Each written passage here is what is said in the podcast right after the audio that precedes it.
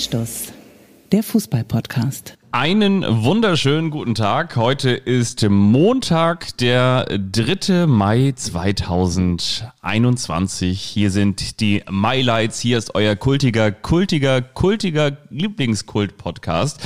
Hier ist Anstoß und diese Folge wird wirklich ganz besonders sein, denn ihr hört, genau, mir fällt keiner ins Wort. Ich bin ganz alleine hier und zwar kann Michael tatsächlich aus privaten Gründen nicht. Vielleicht mag er das ja in der kommenden Folge eruieren, weshalb er nicht dabei sein wollte. Möglicherweise auch nicht. In jedem Fall bin ich wirklich heute ganz alleine hier. Und da muss ich natürlich ganz ehrlich sagen, ich habe so viele schöne HSV-Gags vorbereitet, wie zum Beispiel der HSV macht sich freiwillig zum Horst. Aber eigentlich, wenn wir ganz ehrlich sind, hat er es die vergangenen Jahre auch schon gemacht.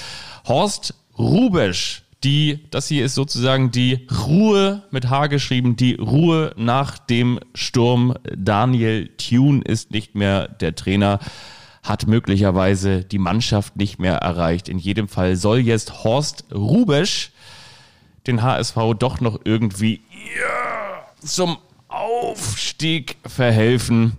So ein bisschen auch die, mit, wieder mit H geschrieben, Räuberleiter. Aber ihr merkt, ähm, es ist ganz egal, ob ähm, Horst Rubesch gedacht hat, das ist ja der HSV Tunefisch, den muss ich jetzt mal ein bisschen auf die Hebebühne packen. Und jetzt muss ich hier noch irgendwie ähm, sozusagen Beistand leisten, dass es dann äh, doch noch irgendwie klappt. Denn an dieser Stelle würde Michael Augustin A. peinlich berührt über die schlechten Gags von mir lachen. Und B hätte er natürlich schon gleichzeitig wieder eine Tabelle zur Hand und würde sagen, ich kann ja mal ganz kurz hier in die Tabelle schauen und wir sehen, der HSV hat 31 Punkte und steht auf dem Aufstiegsrelegationsplatz. Auf Platz 2 steht Kräuter Fürth. Er würde dann sagen, Kräuter Fürth, wie Armin äh, Fee früher immer gesagt hat, mit 57 Punkten. Und Tabellenführer ist der VfL Bochum mit 60 Punkten. Ich würde dann sagen, ja, und Holstein Kiel spielt, und dann würde mir ins Wort fallen, ja, die Kieler, die spielen genau, die haben ja drei Punkte weniger, die spielen ja gegen den SV Sandhausen und haben 50 Punkte aber eben ja auch noch drei Spiele weniger. Ganz genau, Fabian, das wolltest du doch wahrscheinlich gerade sagen. Ich würde sagen ja. Ich habe aber trotzdem, weil das ein bisschen kurzfristig gekommen ist, in der vergangenen Woche etwas vorbereitet für der eine überrascht den anderen und von daher denke ich mal, wird diese Folge doch noch wirklich sehr spannend und sehr mehrwertig und zwar habe ich mich verabredet mit Dr. Helge Riepenhof. Und zwar ist Anlass die Quarantäne in der ersten und zweiten Fußball-Bundesliga. Also was macht die häusliche Isolation mit den Spielern, mit den Teams? Wie wirkt sie sich auf die Leistung aus? Bei den Erstligisten haben wir das ja unter anderem jetzt bei Hertha BSC. An diesem Montagabend spielt Hertha BSC nach der häuslichen Isolation gegen Mainz 05. Und Holstein Kiel war natürlich zweimal von der häuslichen Isolation, von der Quarantäne betroffen. Und ja, das war jetzt immer die große Frage. Also war dieses 0 zu 5, weil Borussia Dortmund dann doch eben einfach der Champions League Viertelfinalist war und Holstein Kiel der ambitionierte Zweitligist? Oder waren das eben auch noch die Long-Quarantäne-Folgen? All das wollen wir besprechen und deshalb habe ich mir überlegt, eigentlich für unsere Kultrubrik, der eine überrascht den anderen, habe ich Dr. Helge Riepenhof angefragt und er hat mir einen Termin gegeben und mit ihm möchte ich darüber sprechen, inwiefern sich diese häusliche Quarantäne tatsächlich auswirkt auf das Leistungsvermögen und vor allen Dingen auch wann man dann wieder in den Regelwettbewerb zurückkehren kann, beziehungsweise wann man dann ähm, vor allen Dingen auch wieder an die eigene Leistungsfähigkeit zurückkehren kann. Das Ganze im Schlussspurt. Also, das ist das große Thema und dadurch, dass ich das natürlich für Michael, für der eine überrascht den anderen ähm, mir überlegt habe, gibt es jetzt den Opener und Fabian muss jetzt an dieser Stelle nicht das Intro suchen, sondern er hat es schon. Viel Spaß.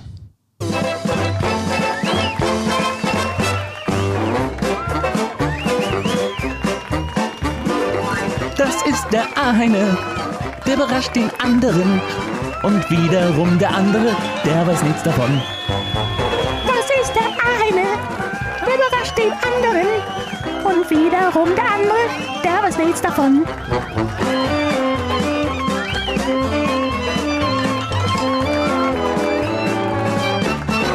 Der eine überrascht den anderen. Michael, soll ich anfangen oder möchtest du? Du? Nein, komm, heute fange ich einfach mal an.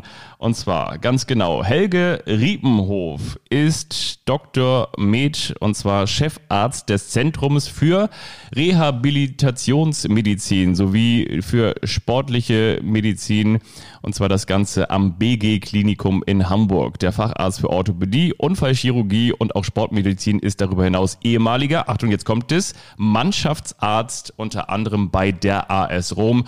Er war es unter anderem auch in der Premier League und begleitet auch die Radsport-Nationalmannschaft bei Weltmeisterschaften zum Beispiel oder auch bei den vergangenen Olympischen Spielen.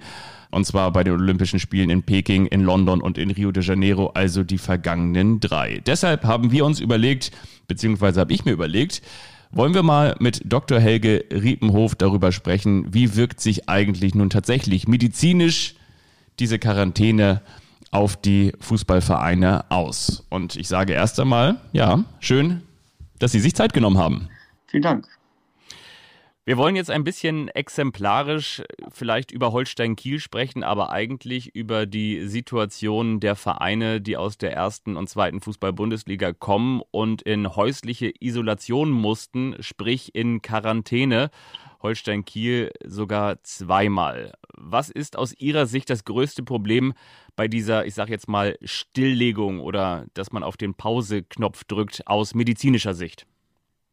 Also wenn dann tatsächlich auf den Pause-Knopf gedrückt wird, ist das äh, größte Problem natürlich, dass man selbst in zwei Wochen ähm, an gewonnener Leistungsfähigkeit wieder verlieren kann. Und das ist schon eine Herausforderung. Einmal natürlich, wenn man dann, äh, wenn ein Spiel mal ein bisschen länger dauert, gerade im Pokal, wäre das ja theoretisch möglich gewesen.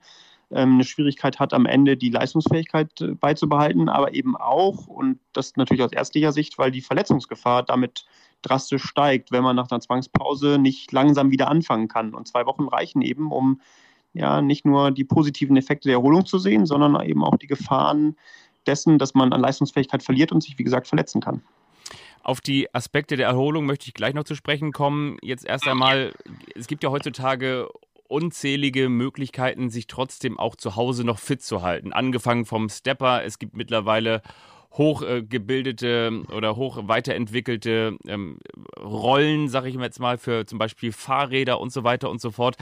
Kann man da nicht ausreichend kompensieren, das, was man normalerweise sonst auf dem Trainingsplatz abhalten würde? Doch, doch, das kann man schon ganz gut. Ähm, man kommt trotzdem nicht daran, weil ähm, verschiedene Faktoren fehlen. Also ich glaube, das Reagieren auf den Gegner und so weiter ähm, spielt auch eine Rolle bei der Konditionierung. Das, schätzen wir auch immer so ein bisschen, wie viel sagen wir mal, Motivation oder, oder Leidensbereitschaft man nochmal rausholen kann, wenn man dann halt gewinnen muss gegen den Abwehrspieler. Ähm, ah, Mist, jetzt hier im Hintergrund laut. Ah, das ist ja blöd. Ist kein Problem. Wenn, Achso. Also das ist jetzt okay, nicht, nicht ganz so laut, aber es ist nicht ganz so schlimm. Okay, ich habe nur gerade dieses Klingeln gehört, deswegen, ja. deswegen, sorry. Okay, dann mache ich einfach weiter. Ja, gerne. Ähm, äh, letztlich gibt es also die Möglichkeit, viel zu kompensieren. Ähm, so ganz perfekt ist eben nicht, weil das letzte bisschen, das fehlt. Und das letzte bisschen muss man häufig rauskitzeln, um dann tatsächlich diese Fitness zu behalten, die man behalten möchte. Wie sehr würden Sie sagen, rostet der Körper wirklich auch ein? Also dahingehend, wie lange braucht man, um diesen Trainingsrückstand aufzuholen? Wenn wir jetzt mal wieder dieses Beispiel Holstein-Kiel nehmen wollen, dann wird zwar dieses Argument, das muss man den Kieler auch wirklich zugute heißen, das wird jetzt nicht häufig angebracht für Niederlagen als Entschuldigung gesucht, aber trotzdem, wie, wie lange wird es dauern, um so einen Trainingsrückstand wieder aufzuholen? Also einrosten ist das falsche Wort, weil dafür ähm, passiert viel zu wenig in dieser Zeit und dafür bleibt man dann eben auch fit genug. Was aber schon ist, dass man seinen Rhythmus verliert und Verlust des Rhythmuses bedeutet, dass man eben ein paar mehr Tage braucht, also wirklich wenige Tage, aber es sind einfach, äh, vielleicht ist es eine Woche, um tatsächlich in diesen neuen Rhythmus wieder zurückzukommen, der ja in letzter Zeit gerade auch jetzt für Kiel bedeutet, jeden dritten Tag ein Spiel zu haben. Jetzt ist es ja so, ich komme selber aus dem Ausdauersport, bin Marathonläufer und ich sage jetzt mal, die letzten zwei Wochen vor dem Marathon-Wettkampf, da lässt man dann langsam mit dem Training nach. Das ist dieses sogenannte Tapern, um die Form aufzubauen. Deshalb schoss mir sofort die Frage in den Kopf, kann das nicht auch einen Vorteil haben, so ähnlich wie vielleicht auch eine Länderspielpause, dass man mal mit diesem Training aussetzt, um eine Form aufzubauen?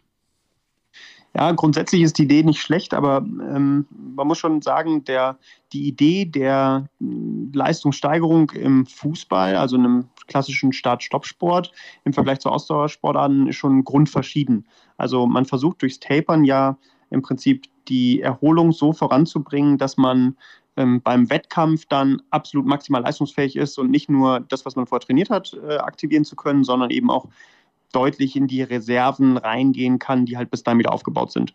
So, und das passiert bei diesen Sport Start-Stopp-Sportarten, vor allem bei den Sportarten mit einer hohen Intensität, ähm, was den Wettkampf angeht, nicht. Denn wenn man ehrlich ist, trainiert man irgendwann gar nicht mehr ähm, in diesen Start-Stopp-Sportarten. Denn was man macht, ist, man erholt nur noch und man versucht nur noch diese, die Erholung zu optimieren. Also man kann nicht davon ausgehen, dass es eine Leistungsverbesserung gibt. Ganz im Gegenteil, man versucht es irgendwie so lange wie möglich aufrechtzuerhalten. Daher ähm, ist es schon so, dass der, Pause, dass der Körper sich dann tatsächlich auf so eine Pause einstellen kann. Und wenn das passiert, hat das eher Nachteile. Nicht jetzt im ersten Spiel. Und man kann auch nicht sagen, das Spiel war das, also wir sind jetzt aus dem Rhythmus und deswegen habe ich das Spiel verloren, sondern eher, dass äh, man zum Beispiel infektanfälliger wird. Also ein klassisches Beispiel ist, glaube ich, der, das kann jeder nachvollziehen, der über einen längeren Zeitraum einen ganz klassischen Rhythmus hatte. Selbst Menschen, die keinen Sport machen, merken das. Die lernen zum Beispiel für eine Klausur und sind total dabei, maximal konzentriert, wirklich leistungsfähig dann ist die Klausur geschrieben und dann fällt man in so ein Loch. dieses Loch ist eben also ist eine große Gefahr da, wenn man nicht diesen rhythmischen Sport eben weiter behält. Und in diesem Loch verliert man natürlich an Kondition, aber das ist gar nicht so das Entscheidende, sondern eher der Körper stellt sich so ein bisschen um. Also er stellt sich auf andere Belastungen ein. Und das ist immer ein Risiko, dass man erkrankt, also den Schnupfen kriegt, ähm, aber eben auch, dass man sich eine Verletzung zuzieht. Klassischerweise übrigens die Verletzung auch nicht in dem ersten Spiel, was dann passiert, sondern auch da gibt es diese kumulative Reaktion. Also Kiel, wieder als Beispiel, muss jetzt nicht im ersten Spiel gegen Dortmund aufpassen oder im zweiten Spiel war es ja, sondern die müssen aufpassen, wenn es jetzt ins dritte, vierte oder fünfte Spiel geht, dass ihnen da dann nicht langsam die Spieler wegbrechen. Das finde ich ganz spannend, was Sie gerade sagen. Und das war übrigens auch vielleicht für unsere Hörenden der Anlasspunkt, dass wir auf Sie gekommen sind. Ich habe damals mal mit einem NDR-Kollegen einen Film über Doping im Fußball gemacht. Da haben unter anderem ähm, Protagonisten, auch wie Jürgen Klopp oder seinerzeit auch Mehmet Scholl gesagt, Doping im Fußball, das macht ja eigentlich gar keinen Sinn. Aber das ist genau das, was Sie gerade eben gesagt haben. Es geht vor allen Dingen darum, die Regenerationszeit zu verkürzen. Und da gibt es eben dann auch die Möglichkeiten, im Fußball sich unerlaubte Hilfsmittel zu holen, richtig? Ja, genau. Die ähm, Möglichkeit des Dopings ähm, gibt es sicher in jeder, in jeder Sportart. Ähm, denn letztlich ist es so, man kann Leistungen immer optimieren. Und ähm, klar, einige, also gerade Austauschsportarten laden sehr dazu ein, weil man es da maximal einfach gestalten kann. Aber nichtsdestotrotz, äh, Regeneration zu verbessern und Leistungsfähigkeiten zu erhöhen, ist überall zweifelsohne möglich. Hinten raus möchte ich ganz gerne noch von Ihnen wissen, wir hatten den Trainer von Holstein Kiel auch schon zu Gast bei uns im Podcast. Wenn der jetzt nochmal wieder zuhören sollte, wie können die Kieler oder vielleicht natürlich auch alle anderen Zweit- oder auch Erstligisten von Hertha BSC kennen wir es natürlich auch. Wie können die jetzt am besten entgegenwirken, um diesen Wettbewerbs- oder Leistungsnachteil, den sie vorübergehend haben, zu kompensieren? Tja, also äh, wir haben ja, egal in welchem Verein wir jetzt betrachten, ob jetzt äh, Leipzig oder eben auch andere Vereine, die wir ja mitbetreuen oder mitberaten, häufig die Situation, dass einzelne Spieler in Quarantäne waren. Wir haben jetzt das große Glück, dass natürlich nicht die gesamte Mannschaft da war, aber bei den einzelnen Spielern gilt genau das Gleiche. Da ist immer die Devise, tatsächlich jetzt nicht versuchen, noch einen draufzulegen, sondern das, was sie haben und was erhalten geblieben ist, das zu halten und ähm, im Prinzip so sich bis zum Ende der Saison retten. Die ist ja jetzt ja nicht mehr lang und äh, Kiel braucht aber nur noch ein paar Punkte.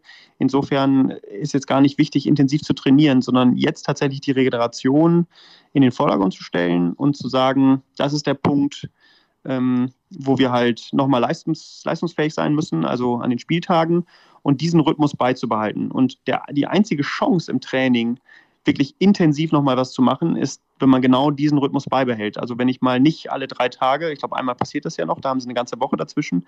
Nur da ist ganz entscheidend, dass sie an dem Tag, der dazwischen ist, trotzdem maximal intensiv trainieren. Also dass die neue Periodisierung, die sie jetzt haben, ähm, einfach fortgesetzt wird. Also diese Maximalbelastung in dem gleichen Rhythmus beibehalten. Und das ist ein Fehler, glaube ich, den viele machen, dass sie es nicht tun. Die sagen dann, oh Gott, jetzt äh, haben wir schon so viel zu tun, jetzt machen wir mal an dem einen freien Tag gar nichts ähm, oder Minimaltraining. Und ich glaube, das ist der Fehler. Also wir müssen mutig sein zu sagen, wir trainieren diese zwei Trainingseinheiten, die es für die, glaube ich, noch gibt, maximal intensiv und die anderen Trainingseinheiten maximal regenerativ. Also natürlich aktiv sein, also aktive Erholung nutzen, aber eben nicht zu intensiv und die anderen Tage ruhig noch eine Schippe drauf und äh, viel näher in so eine Spielbelastung zu kommen, als sie sonst im Training vielleicht machen.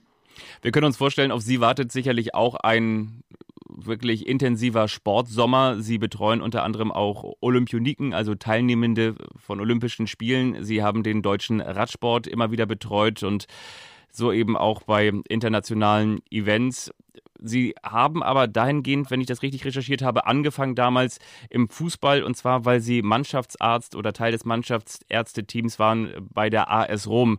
Was hat Sie damals bewogen, nach Italien zu gehen?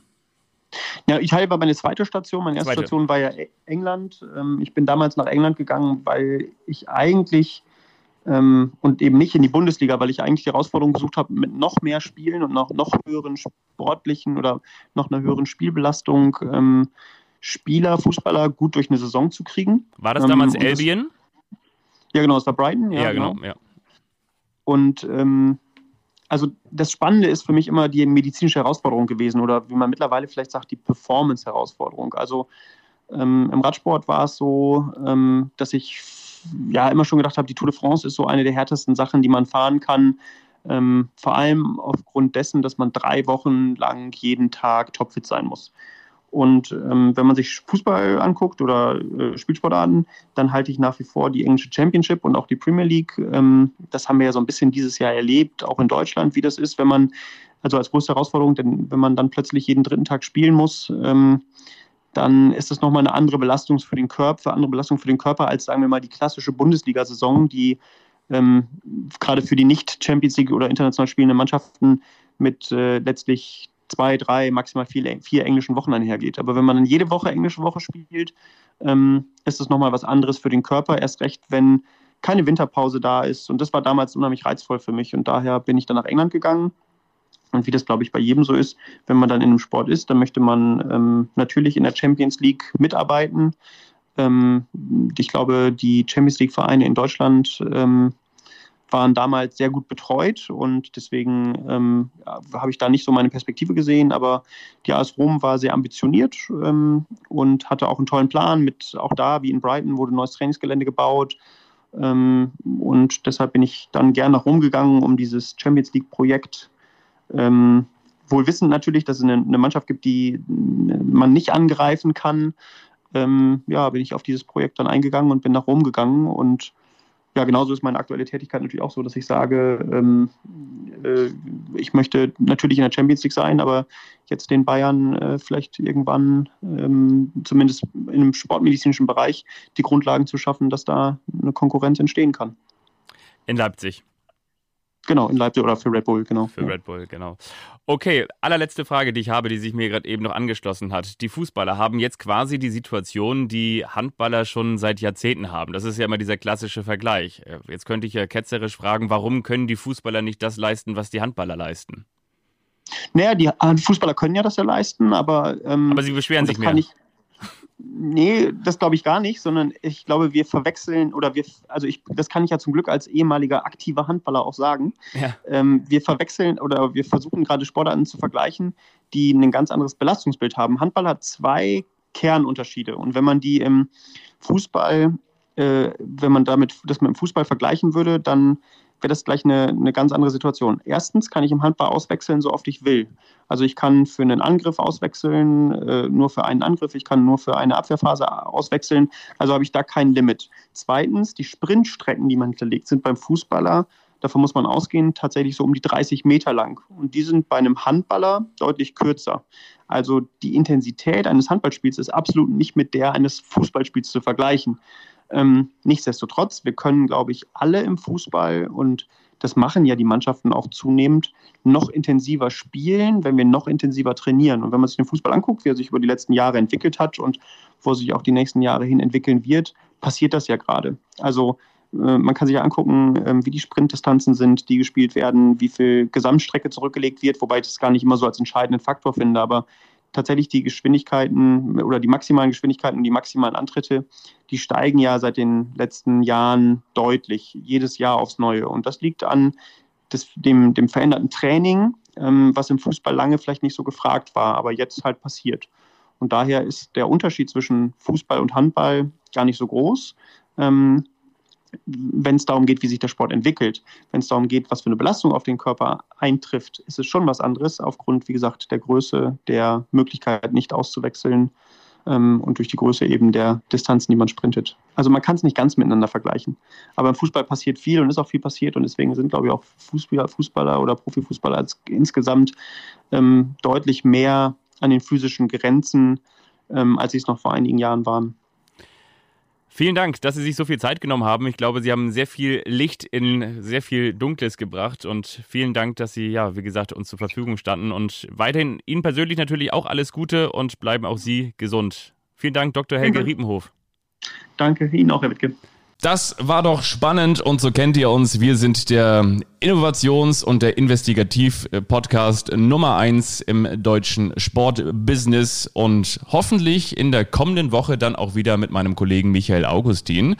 Und ich packe noch drauf auf die Playlist Auge. Wenn du das hier hörst, pack sie bitte rauf auf die Playlist. Ich wünsche mir von Anmai Kantereit Tommy in der Live-Version.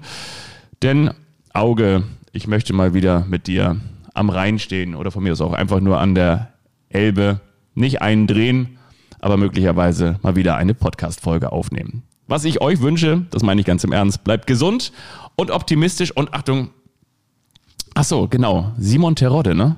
Eine, ein Fakt noch, Simon Terodde hat 21 Tore erzielt für den Hamburger Sportverein. Wie bitter ist es eigentlich, wenn der dann auch noch zu Schalke geht? Schalke insgesamt in der aktuellen Saison 18 Treffer erzielt. Nächste Woche dann. nächste Woche auch von mir dazu wieder mehr Gags. Schöne Woche. Macht's gut. Servus, ciao, ciao. Euer Basti.